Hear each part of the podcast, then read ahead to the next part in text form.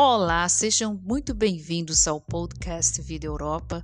Eu me chamo Adriana Ribeiro Maia e o nosso tema de agora é Guerra na Ucrânia, Rússia instável. Ontem, sábado 24 de junho, o mundo observou atônito a tentativa de golpe em Moscou. O chefe do exército dos mercenários Wagner, Diegevini Prikoshin, colocou os seus homens em direção a Moscou para retirar Vladimir Putin do poder. Já fazia alguns meses que Prigozhin reclamava da falta de apoio e criticava o, o ministro da Defesa Sergei Shoigu. A grande reclamação era sobretudo a falta de munição para seguir atacando a Ucrânia. O que não se esperava é que o próprio exército Wagner se voltasse contra a Rússia e que, em questão de horas, eles chegariam tão perto de Moscou e sem nenhuma resistência. Prikoshin divulgou em suas redes sociais que havia desistido do golpe após uma conversa com Alexander Lukashenko, presidente da Bielorrússia. Ele é uma espécie de linha auxiliar de Putin. Muitos analistas afirmaram que a suposta negociação com Lukashenko foi para salvar a própria pele. Nesse momento em que eu escrevo este post, a imprensa austríaca fala de uma suposta ofensiva saindo de Minsk para atacar Kiev, capital da Ucrânia. A distância entre ambas cidades chega a 500 quilômetros.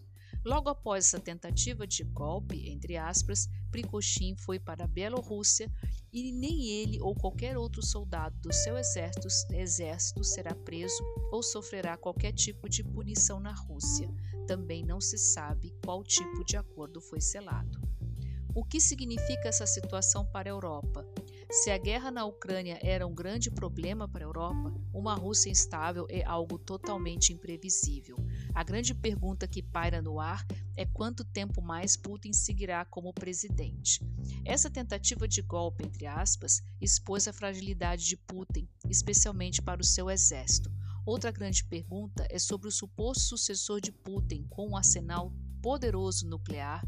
O suposto sucessor não deveria ser um chefe de exército de mercenários disposto a qualquer coisa para permanecer no poder.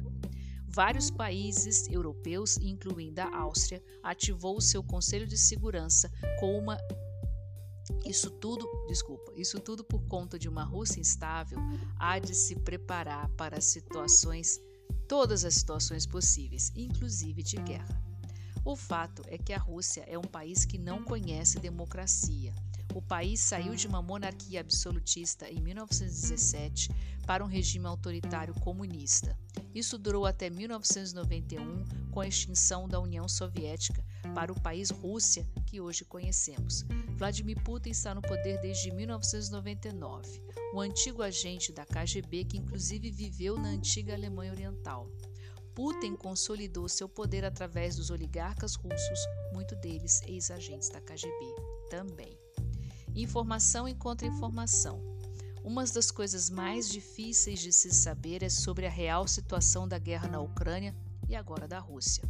A imprensa alemã e austríaca possui correspondentes aí e eles estão em quase praticamente, se eu posso dizer, na linha de frente.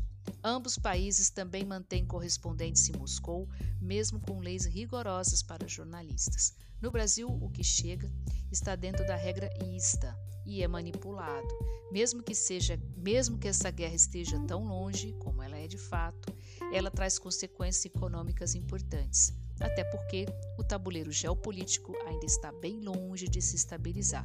E quem sabe mesmo, com essa situação na Rússia, ainda piore. Esse foi mais um podcast Vida Europa. Eu me chamo Adriana Ribeiro Maia. Eu te convido para que você curta, siga, se inscreva aqui no podcast e, por favor, não deixe de me seguir pelas redes sociais e também convido a leitura do meu blog, o adrianoriberomaia.com. Muito obrigada pela atenção de vocês e até o próximo podcast.